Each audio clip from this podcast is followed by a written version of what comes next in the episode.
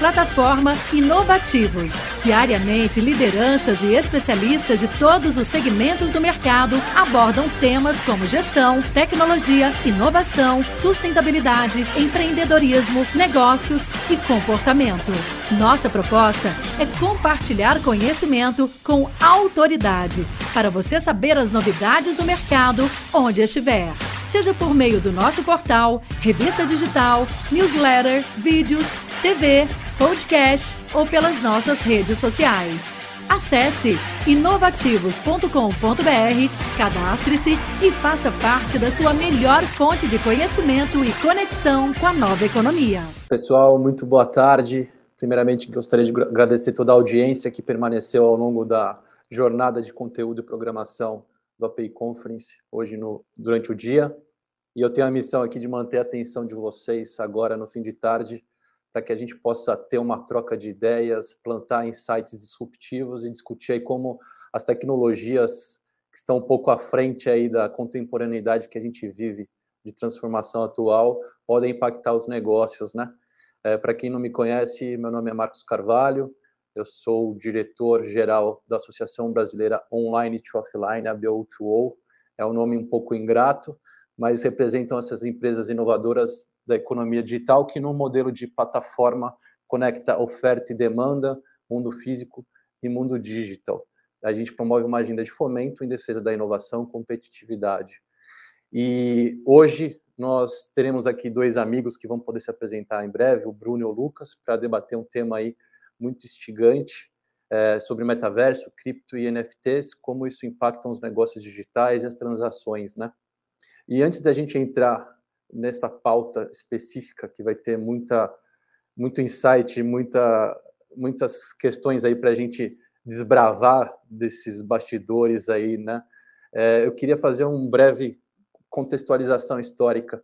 A gente tem a internet surgindo num contexto bélico em 1969, ali na Guerra Fria, nos Estados Unidos, e demorou cerca de 25 anos para que ela se tornasse acessível ao consumidor, ao usuário final, em meados ali de 95. E até que isso também ganhasse corpo e mais usabilidade, foi-se mais alguns anos. E aí inicia então que a gente chama de Web 1.0, né? em que a internet funcionava mais como um catálogo, não tinha tanta interatividade, assim, você tinha alguns sites, uma escassez de mão de obra, e as pessoas iam, acessavam tinham essa informação, depois tinham que interagir em outros canais, ligar para a empresa, coisa do tipo. E em meados ali de 98, a gente teve ali o surgimento da primeira fintech, o PayPal, as tecnologias vão se desenvolvendo, o computador Deep Blue venceu o enxadrista, ou seja, a primeira vez a máquina superando a mente humana, são alguns marcos interessantes. Aí no início dos anos 2000 a gente tem a bolha.com, a internet se popularizando um pouco mais, teve muita especulação ali é, do e-commerce, então o próprio mercado teve que achar um ponto de equilíbrio ali. 2007, 2008, 2009 é um período ali de muita transformação. A gente tem ali a chegada do smartphone, ou seja, conectividade deixando de estar presa a um ponto de rede fixo na parede, na tomada, permitindo que o usuário ficasse online ali onde quer que estivesse. Então, essa convergência entre o offline e o online passou a adentrar as nossas vidas, o O2O, fazendo parte ali dos modelos de negócios e ressignificando as relações entre organizações e seus consumidores e usuários, né? Então, a partir dali, a gente começa a ver uma revolução muito forte. A Amazon chega com armazenamento na nuvem, barateando que as empresas pudessem ter um, um espaço de desenvolvimento de infraestrutura tecnológica e pudessem escalar seus negócios. Esse é outro marco muito interessante. E de 2015 em diante, e aí esse cenário da bolha.com até o cenário que eu estou falando da contemporaneidade é a Web 2.0, né? Então, aqui na BO2O eu vivo muitas discussões de empresas que estão transformando o momento atual que a gente vive, mas a gente tem toda uma legislação, política pública, regulatória precisam se atualizar para compreender esses novos modelos de negócios que estão transformando a atualidade. E aí, a gente tá, vem hoje aqui discutir a Web 3.0, em que é um cenário mais disruptivo e que eu lendo, me informando, estudando, às vezes eu me sinto um pouco ainda deslocado. Então, eu estou muito feliz de ter o, o, Brunão e o Lucas aqui, porque eu vou aprender muito com eles, eu sou um entusiasta, mas eu não tenho vivido isso tanto na prática, apesar de estar no meio de empresas que estão transformando radicalmente segmentos. Né? Então, acho que vai ser uma troca muito rica e agradecer ao Renato da API Connect por ter nos permitido esse momento de trocas aqui de insights. Eu tenho muito respeito ao evento e ao Renato tem um legado muito construtivo para o setor de tecnologia. Então, sem mais delongas, é, eu queria então passar a bola para o Bruno e depois para o Lucas eles se apresentarem. Não tenho ousadia de querer apresentar vocês, ninguém melhor do que vocês mesmos para comentar um pouco. Eu queria que, junto com a apresentação de vocês, comentem os projetos e as iniciativas que vocês estão liderando, conectadas ao tema, e conta um pouco da bagagem, como que vocês foram parar nesse mundo hype underground aí da tecnologia. Beleza? Tá com você. Beleza, Marcos. Valeu. Bom, eu já economizei 15 minutos de palestra aqui só dessa introdução que você trouxe. Tá ligado? Já a gente já chegou bem ambientado, vamos poder focar só na Web 3.0 e, e como a blockchain tem revolucionado essas aplicações, né? Que é graças a ela que a construção da Web 3.0 foi capaz por conta da confiança que ela gera entre as pontas, né? Mas a gente vai explorar isso durante o papo. Bom, meu nome é Bruno Contardi, eu hoje sou especialista de criptomoedas para a diretoria educacional da Nelógica, que é a principal plataforma de operações em corretoras, em exchanges no Brasil, e também sou DAO BD Manager da DashPay, que a Dash é um dos principais tokens de, do mercado de criptomoedas, é a primeira DAO, que é a organização autônoma descentralizada que é isso que sintetiza o que é a DAO, a Decentralized Autonomous Organizations, que a tomada de decisão fica descentralizada junto com os mantenedores da rede, que são os stakeholders, né? Então tem uma, já é uma nova característica de como um profissional se comporta dentro da Web 3.0, né? E também sou pesquisador e instrutor do Blockchain Research Institute Brasil, que é um dos principais institutos de pesquisa sobre os impactos das aplicações da blockchain em diferentes frentes da indústria. Então, o, Block, o BRI Brasil ele emite muitos relatórios, ele tem o Blockchain Business Review, que é a revista onde traz os especialistas, C-levels e, e representantes do governo, dando sua visão, seus depoimentos sobre implementação em blockchain nos seus projetos, né? Então, sou um blockchain evangelista, saio com meu livrinho debaixo do braço, batendo nas empresas, batendo em associações, de porta em porta, levando a palavra da blockchain para frente, né? É, sou cientista do trabalho pelo Diese com a USP, tenho MBA Blockchain para Negócios com a INSEAD, a Coursera e o BRI do Canadá. É, e estou nessa indústria desde 2016, 2017, que eu vim como pesquisador, pesquisando as mudanças na indústria 4.0 e entendendo a blockchain como uma infraestrutura de rede para esses dispositivos se comunicarem. Li o Blockchain Revolution do Don e Alex Tapscott, que são os fundadores do BRI lá do Canadá, e buh, estava já vendido para blockchain. Então comecei ali na minha trajetória profissional na, numa das principais exchanges aqui no mercado brasileiro, e depois, por conta dessa experiência, fui convidado para participar do core team de uma exchange chinesa internacional que estava abrindo operações no Brasil, e a partir daí fiquei três anos com esse grupo de chineses responsáveis por diferentes frentes de negócios com exchanges. Fiquei cinco meses em Dubai treinando equipe comercial, treinando equipe local, e é, tanto em, nos Emirados quanto internacional, sobre como implementar um produto voltado para cripto, e hoje ocupo esses, essas posições na Nelógica, na Dash, no BRI, estimulando e agregando no debate e no entendimento sobre a, o que é cripto, o que é blockchain, e durante a live vou soltar umas novidades aí para as pessoas que vão querer continuar o contato, querer aprofundar o assunto.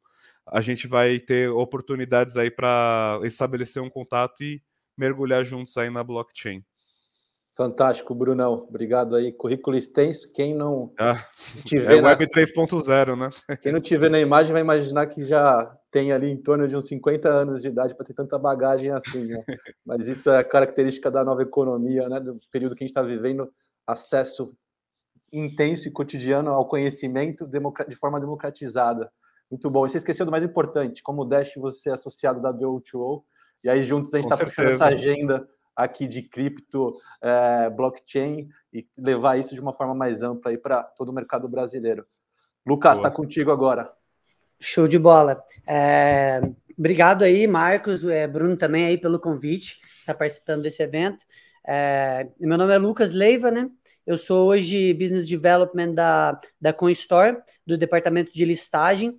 Então, eu faço parcerias com, com os projetos que querem ser listados. A gente, é, a, a, corretora, o principal mercado dela é indução dos mercados emergentes. Então, América do Sul, África, Índia e o Sudeste Asiático, né? Vietnã, Indonésia, Malásia. Então, trabalho hoje é, exclusivamente com listagem de, de projetos na Exchange. Eu conheci o Bitcoin em 2017 através de um amigo, que ele falou: ah, tem uma proposta de negócio e tudo mais. Eu falei, nossa, Rinode, né? E aí eu conheci esse mundo fantástico, que é a blockchain e o Bitcoin e tudo mais. Eu, desde pequeno, tenho um contato com, com essa questão é, futurística, né, de, do sci-fi, né, da ficção científica, de de que é, Isaac Asimov, Aldo Huxley já diz há muito tempo, né? Até o Cyrano de Bergerac lá, poeta, que 100 anos antes ele já previu é, é, como o homem ia para a Lua com a questão do foguete, né? Ele tinha a ideia de que a gente ia um, construir um gafanhoto, sal, ia saltando para o espaço, e uma das teorias dele era do, do foguete que 100 anos depois se, se concluiu, né? Em 2020, é, com, com, a pandemia, eu comecei a trabalhar com. Eu sou engenheiro agrônomo de formação, né? E aí, com a pandemia, parou tudo. Comecei a trabalhar na internet com inteligência artificial para a Amazon, uma plataforma terceirizada com o projeto Alexa e vários outros projetos de para treinamento de inteligência de artificial. E aí, durante a pandemia, a minha cidade aqui, São Tomé das Letras, foi uma das últimas do Brasil a, a ter a chegar o, o, coronavírus. Então a cidade fechou, só tinha acesso a, a supermercado e, e, farmácia. A gente ficou assim durante oito meses. E aí, dentro de um, de um desses grupos de, de emergenciais, surgiu um grupo de economia alternativa, onde tinham tanto é, fomento à agricultura familiar, a novas formas de renda, né? E aí, num, num desses projetos, surgiu a ideia de criar uma moeda local e tudo mais. E aí, nisso, é, conheci o Bruno, e a gente criou o projeto aqui hoje, aqui de Santo que é o Criptomé, que é o projeto do primeiro Criptovale do Brasil. Então, em parceria com a Dash, hoje a gente tem mais de 80 comércios aceitando em, em cripto já. Então, é a primeira cidade do Brasil que tem, tem uma adoção em massa, assim. A gente tem quase é, batendo aí as, em quantidade com as grandes capitais. Só que como aqui é uma cidade de 7 mil habitantes, é uma cidade muito pequena, então fica tudo muito, muito assim adensado, né? Então, é, acho que é isso. Maravilha. E vamos para frente aí, né? Chama o povo para ir para São Tomé conhecer as cachoeiras, aí, em Dash, pô. Né? Ter, passeu, ter passar um final de semana aí, se hospedar, pagando em cripto, comer, restaurante, bar, tem... fazer turismo. Mas é para ser um turismo via metaverso ou offline? Ainda não, ainda é ainda é o ainda é no, na realidade aqui como a gente come, conhece na matéria, né? Mas futuramente vão ter projetos de metaverso. Maravilha. Meus caros, vamos então seguir ali para os tópicos que a gente é, pré-alinhou, mas liberdade aí para a gente também dar uma viajada e fugir deles sem protocolos. A ideia é que a gente esteja batendo papo como se estivesse num happy hour e, e bora extrair o melhor aí de vocês para a gente gerar insights na mente de todo mundo. Cara, então a gente brincou agora sobre o metaverso. Eu queria trazer esse tópico inicial para a gente entender como que isso vai impactar os negócios é, não tem uma definição ainda 100% rígida e assertiva sobre o que, que é. A gente sabe que é uma realidade imersiva e pelo fato da gente já estar tá vivendo 24 horas conectado, é uma etapa sensorial a mais, mas é, uma forma de explorar melhor essas realidades e convergi-las, né? tendo a representação do offline dentro do online de uma forma imersiva. Então, traz um pouco a visão de vocês o que é o metaverso, como vocês é, veem o impacto disso para as empresas e quais as vantagens que elas vão ter ao adentrar esse ambiente, né, olhando pra, um pouco para a experiência do consumidor também. Massa, então vou tomar licença aqui para abrir esse, essa discussão. O Lucas aí é, é, é NFT expert, mas blockchain especialista que é a minha área aqui. Vou dar uma de intruso do metaverso. porque o metaverso ele já é um conceito que vem sendo desenvolvido há um tempo. Né? Então, antes da blockchain, a gente já tinha um conceito de metaverso acontecendo nas mídias digitais, em jogos on online, né? já foi construindo as, as comunidades locais. Né?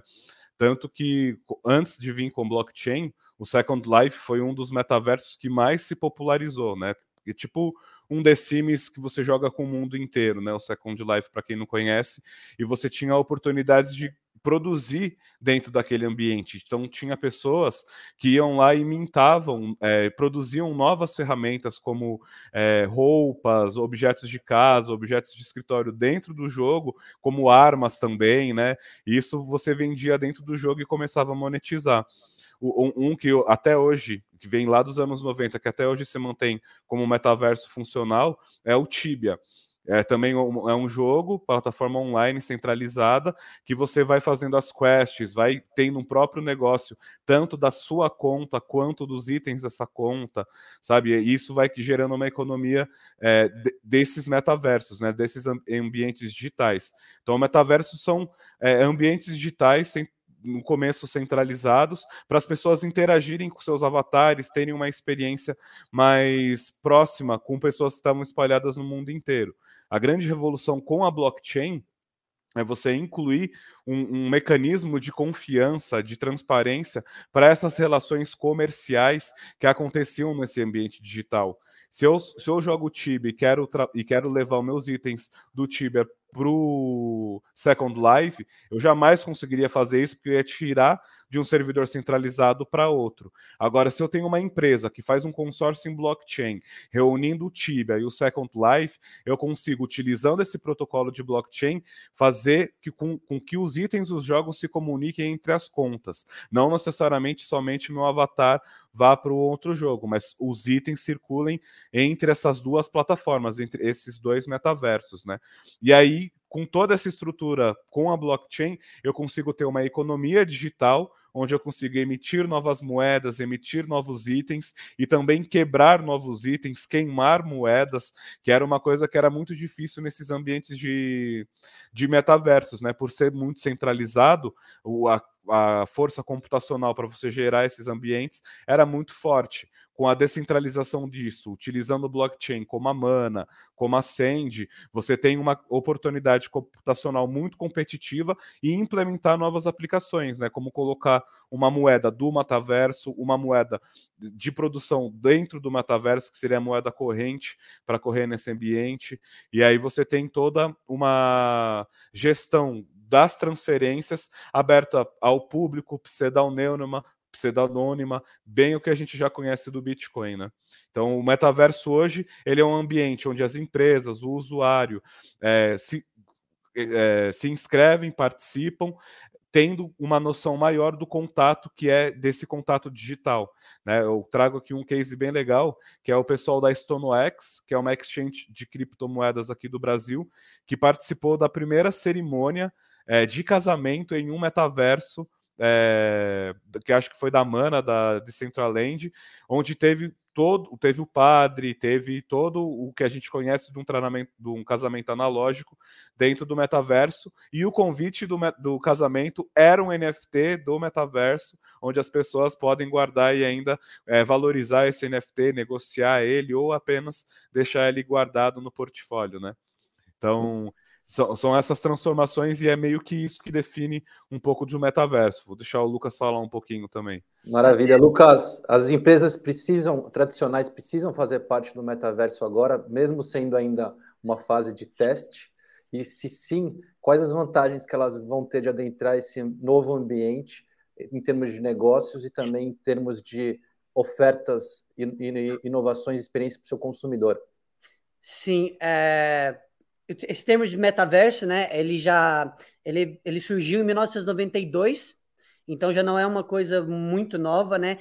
É, o, o, o termo metaverso, mas já vinham é, referências desde a década de 80, já vinha sido é, falado desses modelos né, de, de realidades virtuais. É, inclusive, ele, o Bruno mencionou do Second Life, uma das primeiras publicações aqui no Brasil de 2008 já se falava em metaverso, citando é, experiências com, com o Second Life. Então, eu tenho um case de uma, um familiar muito próximo meu que praticamente vive imerso no metaverso há 10 anos, então constitui família e tudo quanto, quanto, quanto é é uma vida, é uma vida é, paralela, assim, né? Então, eles criaram um jogo que, na verdade, era um chat, que era só. Era só aí, no momento que eles criaram o chão do jogo, abriu aí abriu a ferramenta de criação, os próprios usuários criaram todo um universo com todo tipo de negócio que você imaginar, né? Então, hoje Hoje você tem já dentro de jogos muita, muita, muita essa questão da, da moda, né? Então, por exemplo, não é, não é acessível para todo mundo é, grandes marcas como Gucci, Chanel é, e, e tudo mais. Então, é, nesses jogos, as pessoas conseguem ter acesso a novidades e tudo mais, e já grandes marcas estão é, nesse, nesse, no que em jogos de metaverso já há mais de 10, 20 anos aí. E hoje, com, em jogos blockchain, por exemplo, no Decentraland, a gente teve um evento, um Fashion Week, de, de grandes marcas, é, teve desfile e tudo mais. Então, é, eu participei do lançamento da, da loja da Samsung no Decentraland, tem um cassino da Atari. Então, você tem é, Nike, Gucci, Dolce Gabbana, Tommy Hilfiger. Coca-Cola, e... Heineken também, você pode várias, tomar uma cervejinha marcas, online. É, Boa. Funcionando dentro do metaverso. Tá ficando interessante agora esse metaverso, hein? Tô vendo então, vantagem. Se você tem um, um, universo onde as pessoas vão é, ter uma segunda vida, então, porque aqui está o Lucas Leiva, mas lá no metaverso tem o Criptomago. E aí o Criptomago ele tem um, um, avatar completamente diferente, com asa que brilha, neon, e ele se transforma num lagarto, num dragão, seja no que for. E ali ele vive a vida dele, entendeu? Ele é um outro personagem, ninguém conhece a, a minha a minha, persona, a minha, a minha pessoa é, no mundo real ela é anônima, entendeu? E ali você mas tem. tem desculpa te cortar, Lucas, mas tem também muito se fala numa representatividade uma representação da realidade numa forma síncrona no Sim. online, nessa imersiva. Então, é... como que vocês visualizam? É, a gente vai começar a viver é, que a gente já passa mais da metade do nosso tempo online, se a gente for reparar. Você sempre recebe os avisos né, do, do celular, você passou X horas na semana. Se for ver, você está metade online, metade offline. E aí, você ter essa representatividade do mundo físico no mundo digital é algo natural e que a gente vê cada vez mais se tornando uma realidade. Então, a gente vai poder ser o que quiser no metaverso ou vocês veem uma tendência de realmente o Marcos representar o Marcos lá, ter os ativos que eu tenho na minha vida física também se transporem para o online? Como que vocês visualizam isso? Eu acredito que os dois, né? Porque aí você, até se fala essa questão de como a realidade altera o seu personagem no metaverso. Então, eles, em blockchain, eles têm um, uma coisa teórica de que, tipo, o que você faz na realidade interfere no seu personagem no metaverso e vice-versa, né? Então, isso é até meio é, mind-blowing, assim, né? E, mas eu acredito que, que, que vai ter ambos, né? Vai ter metaversos onde a gente vai poder, é, um metaverso mais real e um Sim. metaverso que vai ser como games que você vai poder ser Fictício ser um super-herói e ter superpoderes. Mas isso que você falou tem essa questão de, das lojas, por exemplo, a Nike. Ela vai abrir uma loja lá de sapatos, você vai poder exper exper é, experimentar o sapato com realidade aumentada para ver como ele fica no seu pé. E você ao comprar o NFT ou o próprio produto, você recebe o produto na sua casa, mas você também vai ter o NFT, né? Então, você tem o produto no, no mundo real e o, e o seu avatar também vai estar usando o produto. O que você falou da, da questão do metaverso, essa coisa é, imersiva, e aí você tem três conceitos. Você tem a realidade, a realidade virtual, que é a, essa questão mais imersiva, e a realidade aumentada. Então, eu acredito que vai ter todo um, um, universo novo, que é o metaverso, vários metaversos, convivendo com a nossa realidade. Então a gente vai entrar no supermercado e vai estar tá vendo o metaverso dentro do mundo físico, entendeu? Por exemplo, a gente vai num show, é, a gente vai fazer um evento aqui em Santo Tomé, vai ter pessoas que vão estar tá lá fisicamente e vão ter pessoas que vão estar tá com seus avatares lá e pessoas e avatares interagindo num, numa mesma realidade. Boa, muito bom. É, vou passar para o próximo tópico, senão a gente vai ficar aqui sem tempo para terminar, né? Cada tópico desse tem discussão infinita. É, vamos agora para criptomoedas. Os, os, games, como o próprio Bruno e vocês comentaram, é, são plataformas que estão um pouco mais avançadas, porque já viviam um pouco essa questão de, dessa imersão digital, você ter o avatar, comprar skins, e aí muitas vezes eles já tinham uma moeda, é, uma cripto própria, E aí depois a gente vem com muita força aí com Bitcoin, com a Ethereum, com a Ethereum com a plataforma de, aberta, suportando muitas novas funcionalidades aí no metaverso também.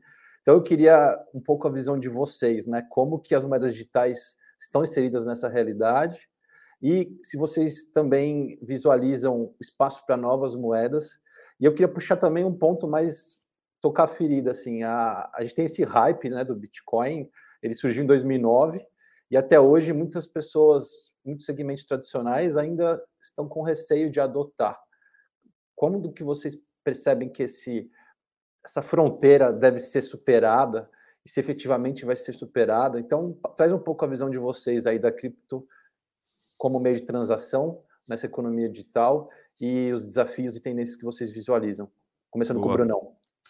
Então, vou puxar esse, é, é, essa pergunta para mim, porque a grande revolução que as criptomoedas trouxeram para o ambiente digital foi justamente essa de você ter a custódia do seu dinheiro online. Né? Antes de eu poder comprar uma conta no Second Life ou no Tibia ou comprar os itens premium desses jogos, eu tinha que usar um PayPal, eu tinha que usar um Payoneer, eu ia usar algum intermediador de pagamento, algum mecanismo que fosse intermediar do meu banco para a conta bancária daquela empresa com as criptomoedas no metaverso, a gente tem uma descentralização dessa transferência. Ela fica vinculada com a blockchain que está sendo usada. Então, na hora que eu vou lá, monto meu avatar e começo a usar a, o, o, metaverso do Decentraland, eu começo a ter itens e moedas dentro da minha conta que eu posso usar ali sem precisar falar com alguém do PayPal, sem precisar falar com alguém do Payoneer, sem precisar usar algum intermediário. Eu uso a própria blockchain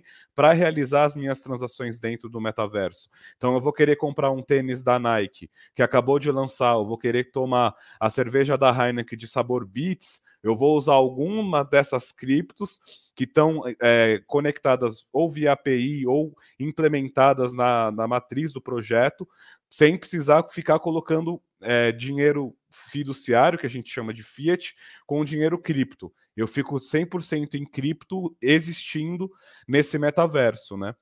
Então, eu acho que isso eh, traz uma grande revolução, principalmente para os games, né? Tem a Waves que pesquisava NFT para games, da questão da skin, das armas, desde 2016, 2017, que foi um dos primeiros hype dos NFTs, e hoje em dia tem protocolos específicos trabalhando com é, produtoras de games como a, a, Blizzard e outras a Riot e outras produtoras e também tem uma adoção por conta dos bancos digitais né? A pessoa já sai com a cripto dela ali no mercado pago pode levar para alguma exchange para trazer para uma ou para uma é, carteira descentralizada para uma DEX e aí vai construindo mesmo um novo comportamento de você ter o seu próprio a, própria custódia de dinheiro, você não deixar isso em uma empresa, ele fica na própria blockchain, né?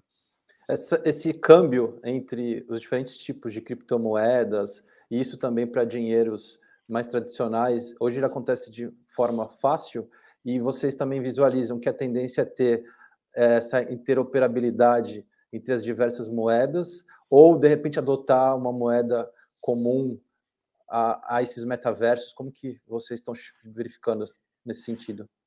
É, eu acho que vai ser difícil ter uma única moeda para os metaversos, né? Eu acho que eles começam a, ter, a, ser interoperáveis e a adoção em massa disso, das criptos, principalmente Bitcoin, Ethereum, que levam você para outras criptos, está muito acelerada, né? O Itaú ele já está implementando, é, disponibilizando para as pessoas comprarem cripto a partir de um real, Uh, o Mercado Pago também está a partir de 10 reais você consegue comprar. Você começa a ter cripto sem ter conta em exchange, sem ter contato com algum P2P, sem ter contato com algum, algum mecanismo da Web 3.0.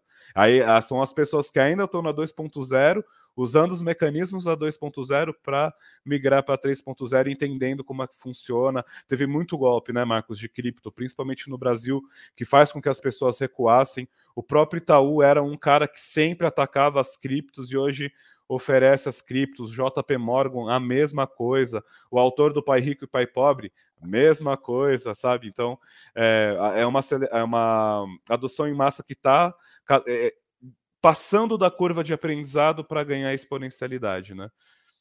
Maravilha, obrigado, Brunão. Lucas, sobre esse tópico, é, o que, que você tem a complementar aí também?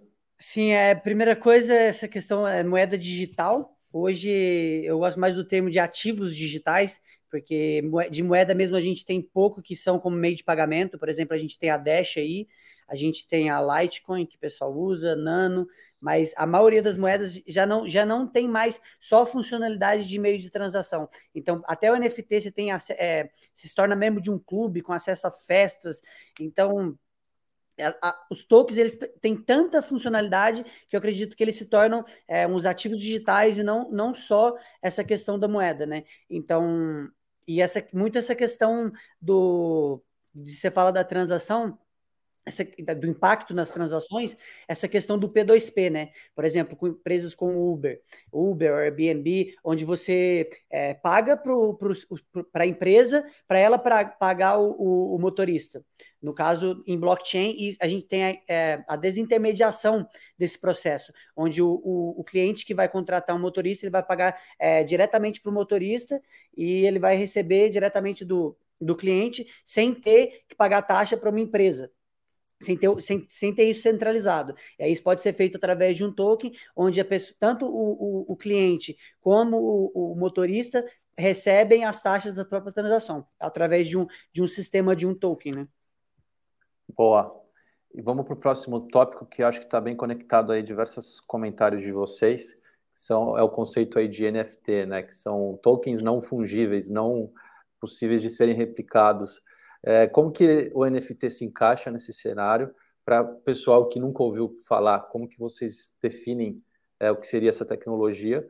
E eu queria trazer também o conceito, né? A gente vem falando muito de organizações exponenciais impactadas lá pelos seis Ds do Salim Ismail, né? Digitalização, democratização, desmonetização e disrupção.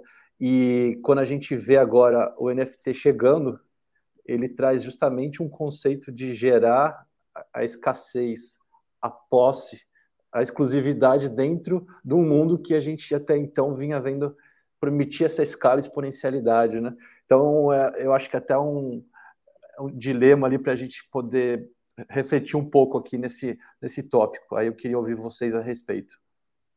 É, sim, é, isso puxa muito da outra questão do, dos ativos digitais, porque o NFT ele dá ele dá uma assinatura digital exclusiva para um ativo digital, né? Então você tem não só a questão, foi muito falado a questão da arte, que deu muita notoriedade com aí os CryptoPunks e Bored Apes e um monte de NFT que foi vendido por milhões, mas é, tem a questão da, da, identidade.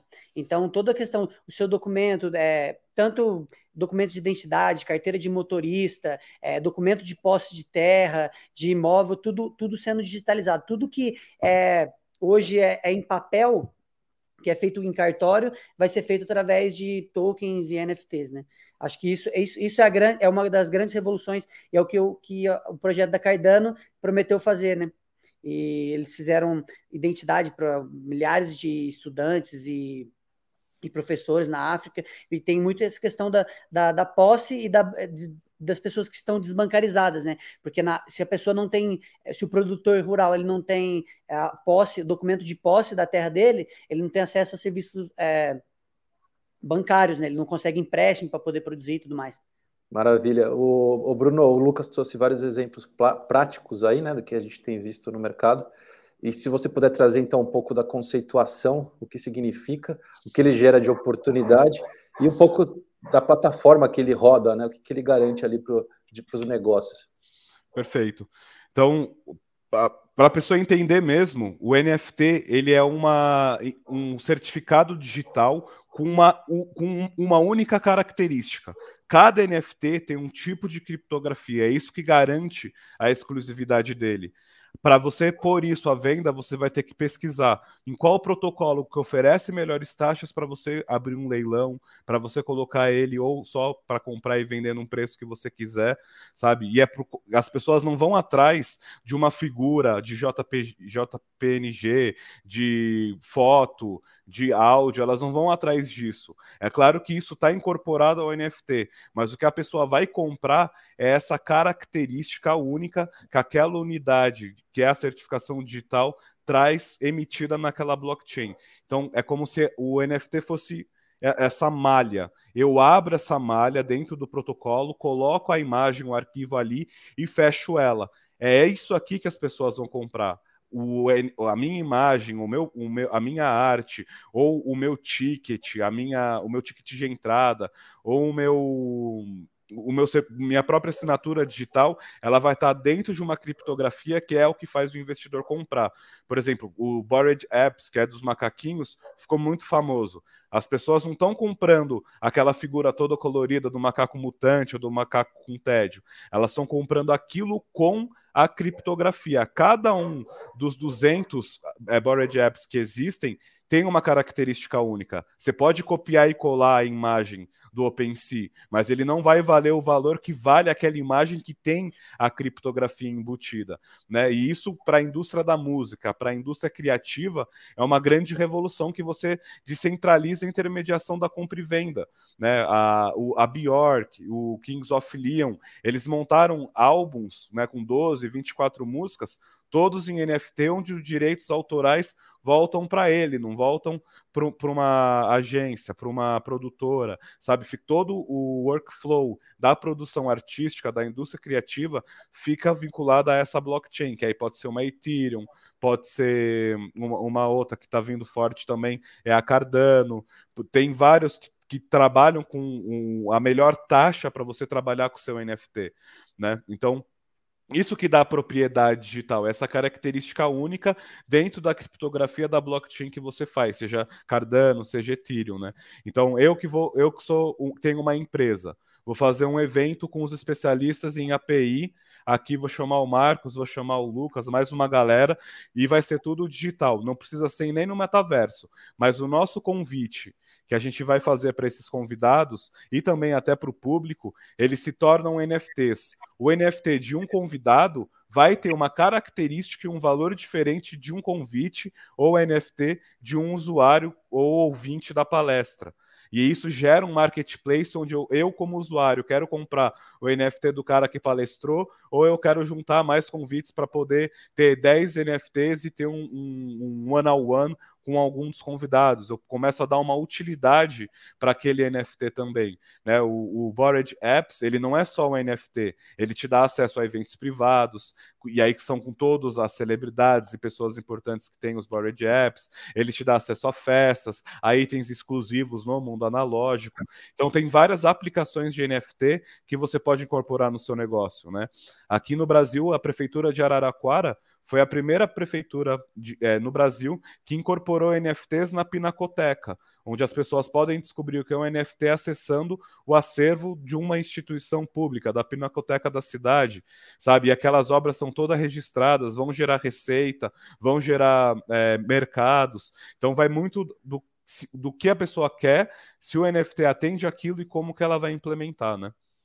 É, a gente comentou ali da, do Meta, do Facebook, uh, também se ouve falar aí da Decentraland, do Sandbox, e a percepção que eu tenho é que cada um está criando sua plataforma. A gente, o, o conhecimento geral acaba sabendo mais da Meta, porque o Facebook era uma empresa de adesão massiva. Só que ele mudou o nome agora, em 2022, 2021, para correr atrás de um atraso que ele tinha numa tecnologia que já vinha sendo trabalhada e muito avançada, como a gente falou, no mundo dos games e em outras, por outras empresas. E vocês veem que a interoperabilidade é um caminho natural, mas não é uma realidade pelo que eu visualizo até então.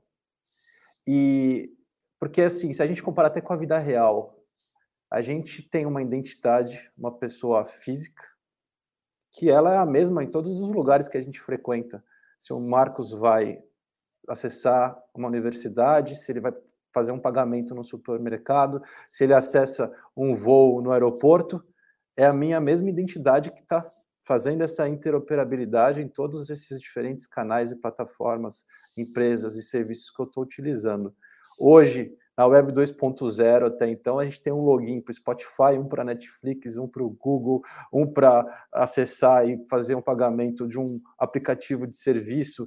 Então, é uma loucura, até a gente sempre perde essas senhas e tem que resgatar. É uma identidade para cada plataforma, para cada serviço que a gente está utilizando.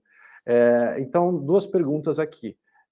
A, não é uma realidade ainda nesses metaversos, eu vejo uma desintegração, e vocês acham que isso vai ser uma naturalidade, vai ter que chegar nesse ponto ou não? E se a gente vai ter uma persona, uma identidade digital única futuramente? Então, traz um pouco a visão aí, Brunão, Lucas, como que vocês veem essa questão de interoperabilidade? Deixa eu aproveitar pegar esse gancho do Facebook, porque o Facebook ele é uma empresa centralizada que já queria lançar sua própria cripto, tudo, então já existia uma pesquisa do Facebook para entrar nesse mercado. E é legal você falar dessa junção do Meta, porque ele traz todo o WhatsApp, Instagram, Facebook, que são já metaversos, né? Só que não tem um ambiente de metaverso como a gente tem no, nos protocolos. E o, e o Meta é um exemplo clássico do que é um ambiente centralizado. É muito mais fácil a gente esperar a interoperabilidade de Sandy e Mana, que seriam concorrentes, que na verdade não são, do que uma, uma interoperabilidade com a Meta e os protocolos de blockchain.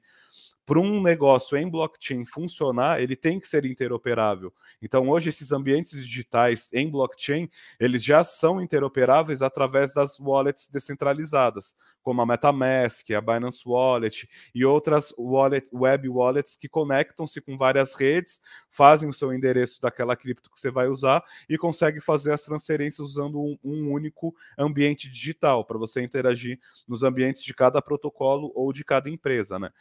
O, pra, isso que é um grande paradigma que a blockchain supera do paradigma industrial do século XIX, século XX são consórcios e protocolos, são consórcios e interoperabilidade que fazem o sucesso no mercado de cripto, no mercado de blockchain. Porque você precisa ter dados rodando, e o que mais tem na internet são dados. Então a gente sai daquele paradigma da, do entendimento da economia com a gestão de recursos escassos para a gestão de, de recursos abundantes.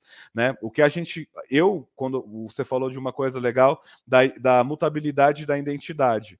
O que tem que ser imutável é o registro que eu vou usar para fazer as minhas atividades. Mas eu, como pessoa, até como o meu avatar no metaverso, ele é mutável, eu estou sempre mudando. E eu não preciso mudar é, é, rápido. Né? O Marcos daqui a 10 anos vai estar tá com cabelo branco ou não, né? Mas vai já estar tá com características mais velho, que ainda vai estar tá usando os, as mesmas informações para trazer isso é, para fazer as suas atividades com mas sendo transformado. Que essa é uma característica legal que a gente traz de identidade mutável e identidade não mutável, né? Então, que, que dá para certificação de blockchain também. Acho que é mais isso que eu tenho para trazer mesmo. Tem que ter blockchain para fazer interoperabilidade. Centralizado não rola. Maravilha. E aí eu queria já passar a palavra para o Lucas, puxar um pouco ali também, olhando para um tópico assim, um pouco mais de tendência, futurismo, e puxando para a nossa realidade também. É um exercício duplo, assim. A gente falou de muitos termos, né? Blockchain, desintermediação, DeFi, né, que é Decentralized Finance, Web 3.0, interoperabilidade, modelos open source. E às vezes, para uma empresa que está vivendo o dia a dia, um pouco mais voltado para o que é já factível, tangível, isso acaba parecendo um mundo de conto de fadas, assim, né? Como, como que vocês veem como esse ambiente tende a se consolidar, ter uma adesão em massa em quanto tempo? E as big techs a gente viu no passado o Facebook proibindo anúncio de Bitcoin. Eles vão reagir, porque a descentralização não é interesse deles. Eles vão aceitar e vão adentrar nesse ambiente. O regulador também vai ter uma visão madura, e isso tende a ser um movimento a curto prazo, médio prazo, longo prazo. Queria fazer esse exercício aí com vocês, olhando para a proximidade disso se tornar uma realidade mais factível e de uso massivo. Show de bola. É, vou voltar, é, puxar o link né, no assunto, que você falou da, da questão do avatar, né? Então eu acredito que vai ser o avatar, você vai poder usar seu avatar e seus itens em qualquer plataforma. Não sei como vai funcionar é, um mundo, como que um mundo vai se conectar no outro, mas o, até o Dom Tapscott do Blockchain Evolution fala muito disso, da caixa preta. Então você vai ter na sua wallet é, o seu avatar, os seus itens, os seus documentos, é, os seus dados. Então, aquela questão do zero proof knowledge, né? O, o, a prova de conhecimento zero. Você tem um acesso, mas ninguém tem a, acesso a nenhuma informação sua não sabe quem é você, quanto dinheiro você tem, qual que é o seu documento. Você, você prova que você é tal pessoa sem, sem mostrar os dados do seu documento, sem mostrar o número do seu CPF, por exemplo, ou seja lá o que for. E aí isso entra muito questão do dessas big techs, porque elas são as donas dos nossos dados hoje, né? Então há uma essa questão de que muitas, muitas empresas centralizadoras, como os bancos, por exemplo, não quererem é, descentralizar. Então, é, acredito que a gente está encaminhando para isso, para adoção, é, mais rápido do que, do que eu imaginei, porque acreditava-se que nesse ciclo de 2020 ia ter uma adoção das empresas, não aconteceu tanto, os países começaram a, a, adotar, mas é tudo uma questão de tempo, assim, acredito que em, em médio prazo, que, acho que em 10, de 10 anos não passa para a gente estar tá totalmente, o mundo está completamente mudado. Aquela questão, né, a gente teve a era do fogo, a era do aço, a era da internet, agora a era blockchain, é a segunda era da internet, a terceira, né, Web 3.0.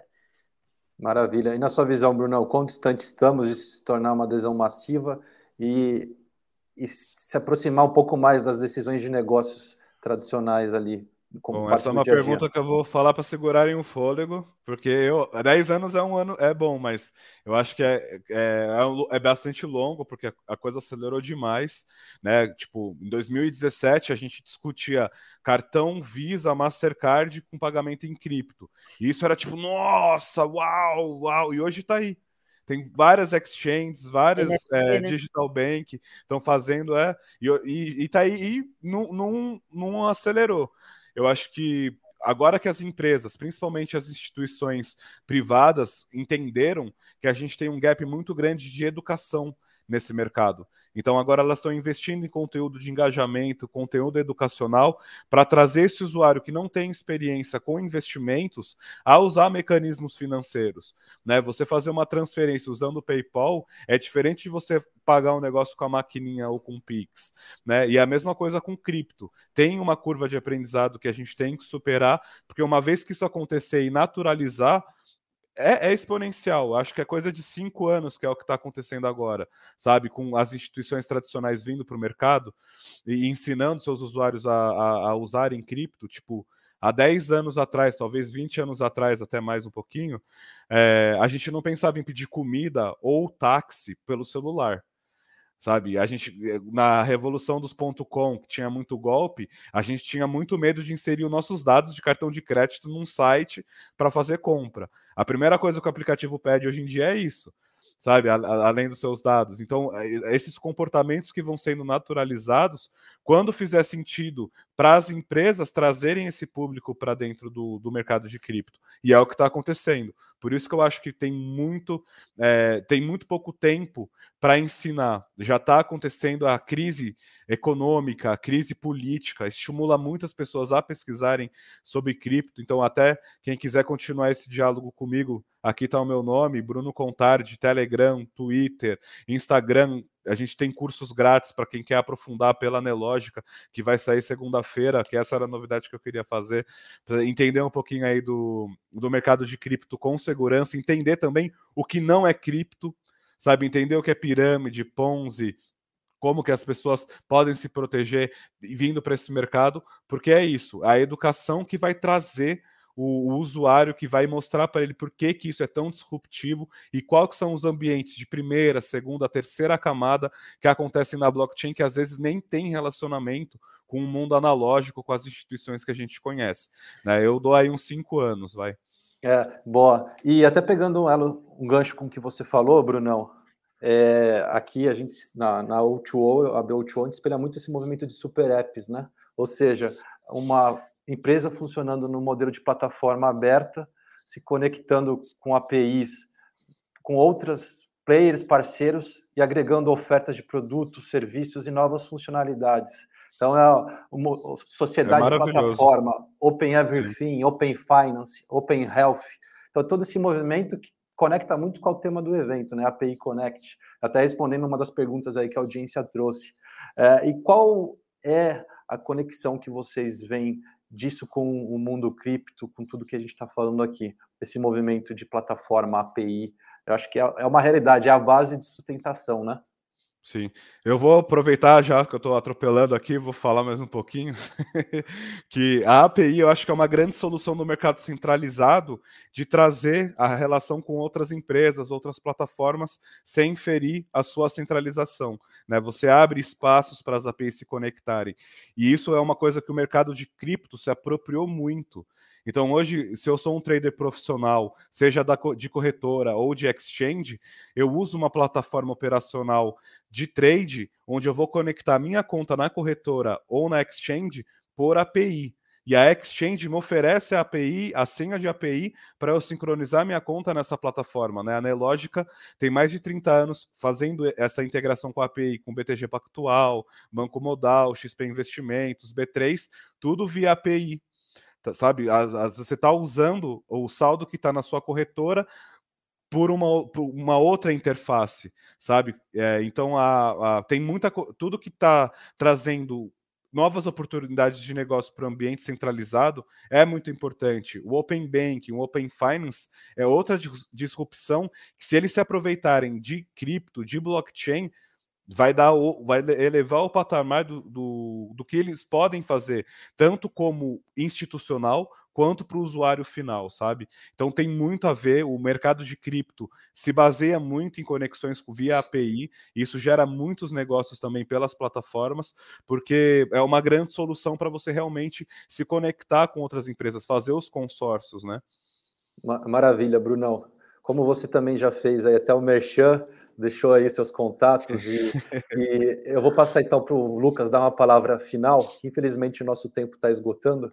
Então deixa uma mensagem final, Lucas, que você queira trazer para o nosso público e deixa seu, seu contato também, para a gente poder puxar aí ó, o encerramento. Está mudo, Lucas. Desculpa. Retoma do zero. É, é isso aí que o, com, é, que o Bruno falou, né? É, eu acredito que a blockchain, eu não consigo imaginar um futuro sem blockchain, eu não consigo é, é, ver um, um, governo que não seja blockchain, uma empresa que não seja blockchain. Eu acredito que, como hoje, como tudo está na internet, no futuro tudo vai ser blockchain. E deixar um recado pessoal aí, vem quem quiser conhecer mais sobre sobre criptomoedas ou ver como funciona na prática, vim convidar para vir para São Tomé aí, é, ter uma experiência em cripto e ter um final de semana pagando tudo em criptomoeda. Boa. Pessoal, é, tem uma mensagem final que é não remem contra a maré. A gente vê uma transformação numa curva cada vez mais acentuada, exponencial. Isso pode parecer distante é, para ser aplicado instantaneamente, mas se informem, se interessem, busquem informação, busquem especialistas como os nossos dois amigos aqui. Começa a brincar, investe um pouquinho em cripto, abre uma conta numa wallet, começa a entender um pouco mais como isso pode impactar sua vida como usuário e o seu negócio e as oportunidades que isso abrem para vocês. É, longe de esgotar o tema, a gente vive uma sociedade em transformação constante diária. É uma pena ter que encerrar o painel, mas o Bruno, o Lucas, eu, Marcos Carvalho, procurando no LinkedIn, a BO2O, Mar Carvalho SP no Instagram, e estamos sempre abertos a nos conectar, colaborar e ter uma atuação como ecossistema, que aí juntos a gente consegue protagonizar e superar todos esses novos desafios. Então, mais uma vez, obrigado aí pelo API Conference e contem conosco. Nos vemos em breve, então, pessoal. Até uma próxima. Valeu. Valeu, obrigado. Falou. Plataforma Inovativos.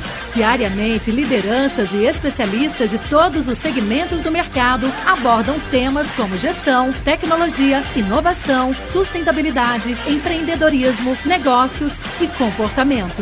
Nossa proposta é compartilhar conhecimento com autoridade para você saber as novidades do mercado onde estiver seja por meio do nosso portal, revista digital, newsletter, vídeos, TV, podcast ou pelas nossas redes sociais. Acesse inovativos.com.br, cadastre-se e faça parte da sua melhor fonte de conhecimento e conexão com a nova economia.